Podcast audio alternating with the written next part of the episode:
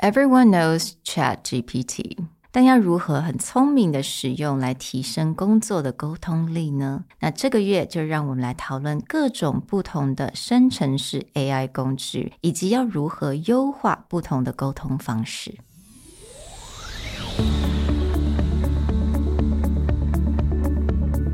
Hello，欢迎来到 Executive Plus 主管与沟通力的 Podcast。 I'm Sherry, an educator, certified coach, and style enthusiast. 我相信专业有效的沟通是语言跟逻辑的完美结合。And I'm Nick, a startup consultant, corporate trainer, and late night gaming junkie. I believe great communication requires the right mindset and solid frameworks. 我们希望带给大家职场英语的技能、跨文化沟通技巧与其他能帮助您成为出色领导者的工具。 Join us each week as we share our experience, research, and methodologies to take your communication and language skills from good to great.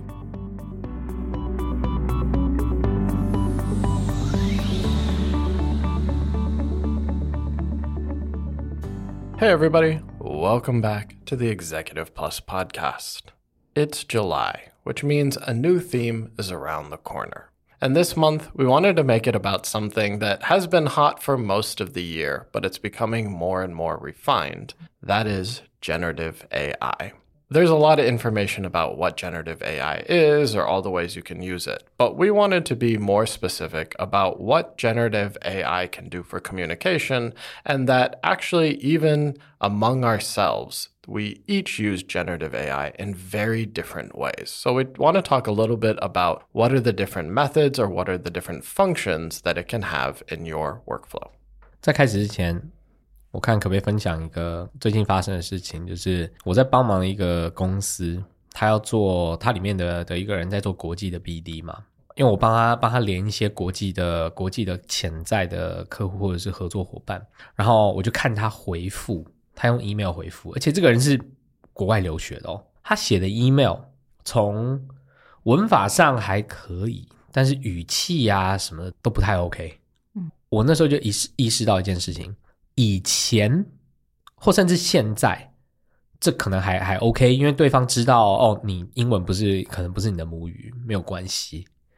但是这个 excuse 没办法维持太久了，因为这些生成式 AI 的工具出来，第一个应用就是这些文字。现在其实任何人都可以用生成式 AI，让自己写出来、生产出来的东西看起来像母语 native English 等级的。所以这个人现在可能还有 excuse.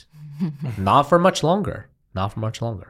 Yeah. Actually, we don't really have an excuse as a second language learner to produce something that it's just not okay. 因为我们现在其实工具真的很好用，而且非常的多。但我觉得比较好玩的是，讲到 generative AI，我跟 Andrew 跟 Nick 的用法非常的不一样。We're completely different when it comes to using this tool. So back to what Andrew is saying, in a communication context. there are many, many different ways that people want to use generative AI because when it comes to your email, when it comes to presentation, when it comes to marketing material, there's really nothing stopping you from having not only a native level written mm-hmm. content, but also there's nothing stopping you from asking the AI to give you a lot of different methods of saying it right? If you, before, if you went to go ask a teacher or you took a class, they may give you like a specific formula or mm. a mm-hmm. specific tone of voice. But now with AI, especially, this will relate back to how I use it is if I want a different tone of voice, if I want different types of words, if I want to completely change the logic around, I can just do that with an AI. And actually, now you literally do not need any of those templates anymore. You know, back in the days when I was teaching email, right? There's so many different templates, like one for apology, one for congratulation, one for inquiry. 基本上现在这些完全就没有用了。Now, that's not to say that people should just write whatever they want and then AI will fix it there are still some specific guidelines, right? The templates may go out the door, but the guidelines of, you know, what you should achieve, what the thought process behind there is still there. And what generative AI really helps you do is refine to those guidelines, but using your voice or the type of voice, tone of voice that you would want to portray to the other end of your communication. So let's actually talk about how each of us use this. Yeah, it's a good good overview, right? Mm. because this will tie into for those of you who have joined the EP Insights paid podcast. These are the topics that we're going to dive really heavily into, but it's going to vary from how each of us handle it. Mm-hmm. So, Sherry, I think you're the person who probably used the most generative part of mm-hmm. generative AI. Could Yeah. you talk a little bit about what you do? I think I'm the majority, right? You guys are very different. What I do, okay, so 因为我是 I have to create a lot of content. I do need to constantly think about what type of content, what type of outline. 还有有的时候就像写，甚至连写 email 的时候，有的时候就是 I don't have any idea. Like I'm just so tired and I've been writing all the time. 我到底要有什么样子的一些新的想法？这个时候我就会来使用 ChatGPT or maybe Bard from Google。其实我觉得这两个工具真的是，我现在基本上已经不太去 Google 了。I I don't really use Google anymore。所以有的时候，比如说我我真的很想要想一个 topic，但是我不知道该怎么开始，I'll use ChatGPT。That for sure。有的时候，比如说写一个 email，我自己觉得哦，it looks terrible, it looks really boring. I need to make it a little bit more interesting. And then 我就会使用 ChatGPT 来帮助我去至少给我一个方向。 So for me, I am the other end of the spectrum, meaning I will almost never ask ChatGPT or Bard to give me ideas on a topic. Usually, when I enter those, is like, okay, I've been doing some copywriting mm-hmm. or I've been building out a company description, and I will write down what I think it should be. Like here are either A, all the key points that I want to hit, or B, I will write the paragraph. Now, before generative AI, I would usually just sit there and be like, oh, I don't really like that word, or I don't really like that sentence, or I like that sentence and I'll pull it apart and then I'll mm. create like a second version of it. Now, as soon as I create that version, I'll put it into ChatGPT and I'll actually ask it, be like, okay, make this more succinct right? Like one of my biggest issues is my first drafts are always super long because I'm just brain dumping all the ideas or the general outline of what I want, but I need it to tighten it up. Before, that's what I used to use Andrew for because Andrew was always very good at like shortening sentences and making it clear.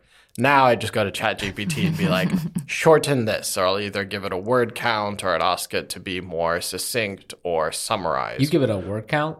Yeah, because a lot of times, for example, a LinkedIn profile, I had to update my LinkedIn profile recently. Mm-hmm. There are word counts. Uh-huh. And so I used to find that if I say make it more succinct, sometimes it doesn't make it any shorter. Like it may make it more clear, but it doesn't make it any shorter than what I wrote. Hmm. So then I'll just be like, I need it within this many words. Hmm. And I usually find that that works pretty nicely hmm. for cutting it down. And then actually, I'll never take exactly what it writes.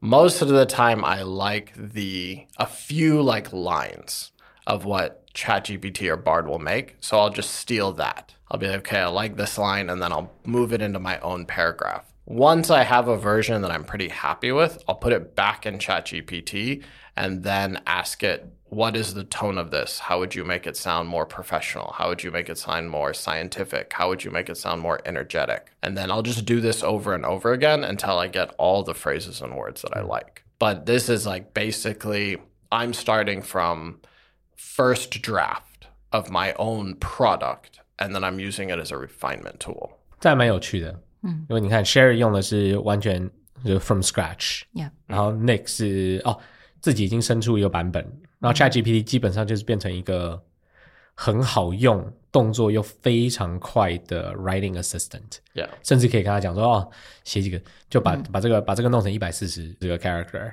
这种通常你你如果有一个 assistant 的话，他会拿回去，然后可能两个小时以后再拿回来，然后给你再 review 一下。Yeah. 对，但是现在它是一秒、两秒就就回来了，对不对？我的用法跟你们在在你们两个的中间，嗯，我的用法是什么？因为我要做的其中一个事情就是，我们我们只有呃 Instagram 嘛，我们 Instagram 要有一些 content，对不对？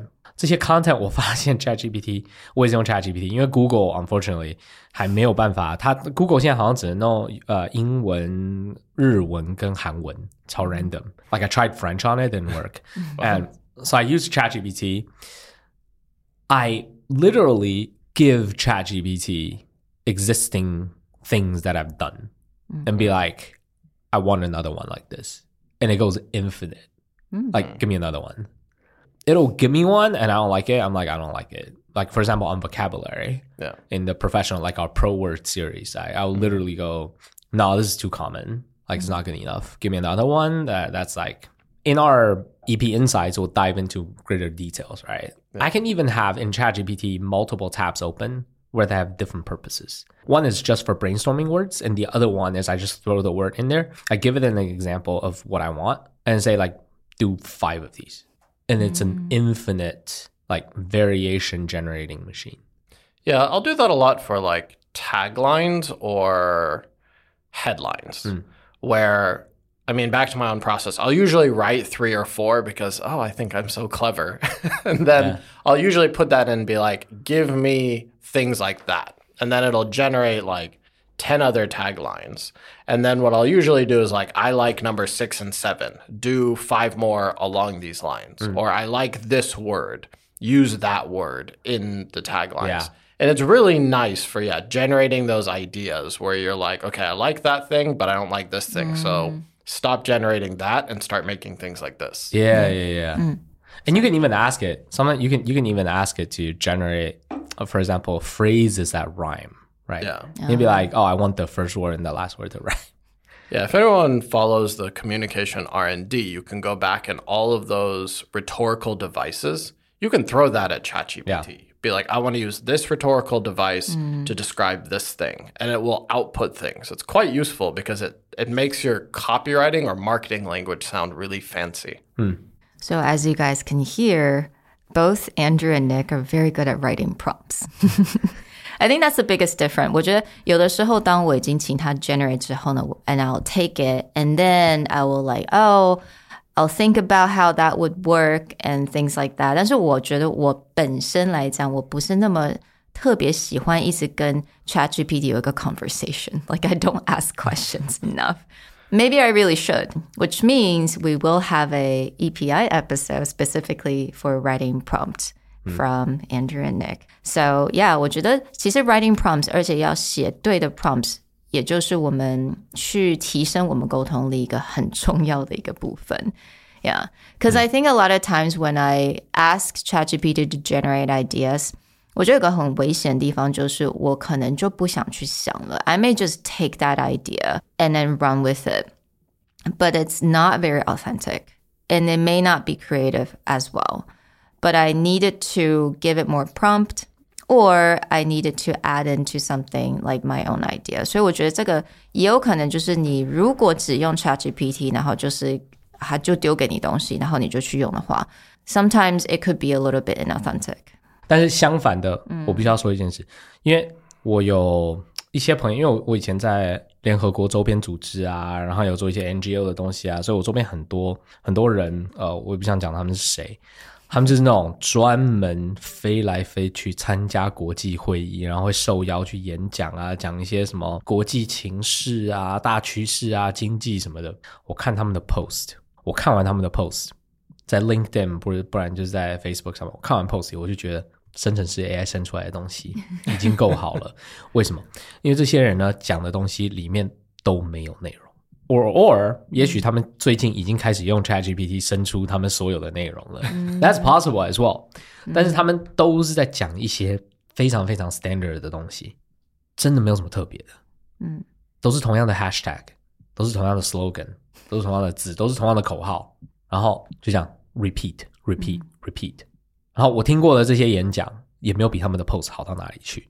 So y- wait, you think they're generated by AI? Uh, it's possible, but I will say, even before the emergence of ChatGPT, their language was already like this. It's a lot of things that everybody agrees on, and this is just repeated as the as the phrase echo chamber, right?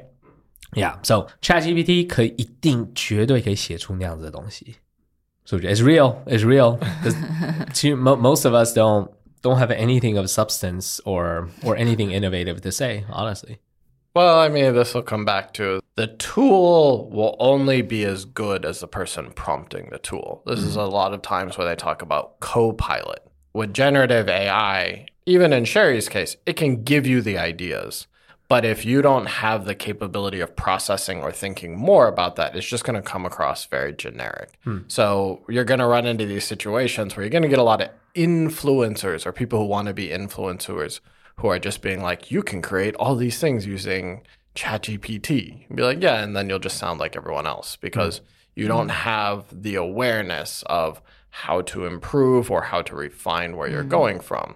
So it's okay to start from zero, but you still need to think about how do you do these things. Like in, you know, Sherry's case with the podcast, you usually will generate an idea, but then you'll go find a ton of resources or other things based on the idea that gets generated. Whereas some people will stop and be like, yeah, good, these are five hacks on how to do this. Copy, paste into Instagram. yeah, yeah, Right. yeah.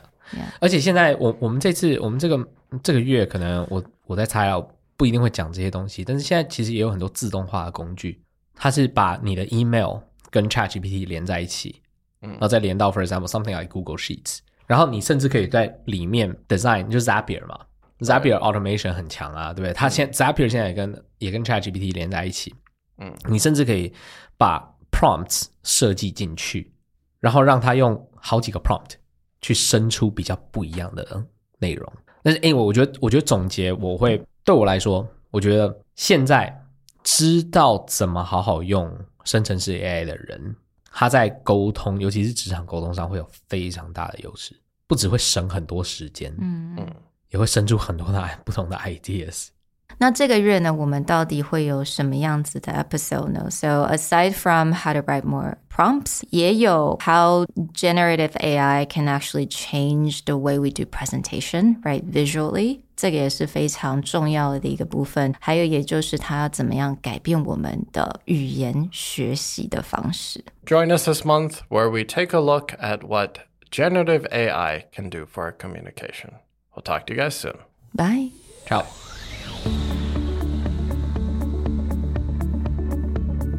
The Executive Plus podcast is a Presentality Group production, produced and hosted by Sherry Fang and Nick Howard. You can search us on Facebook, 主管英文 Executive Plus.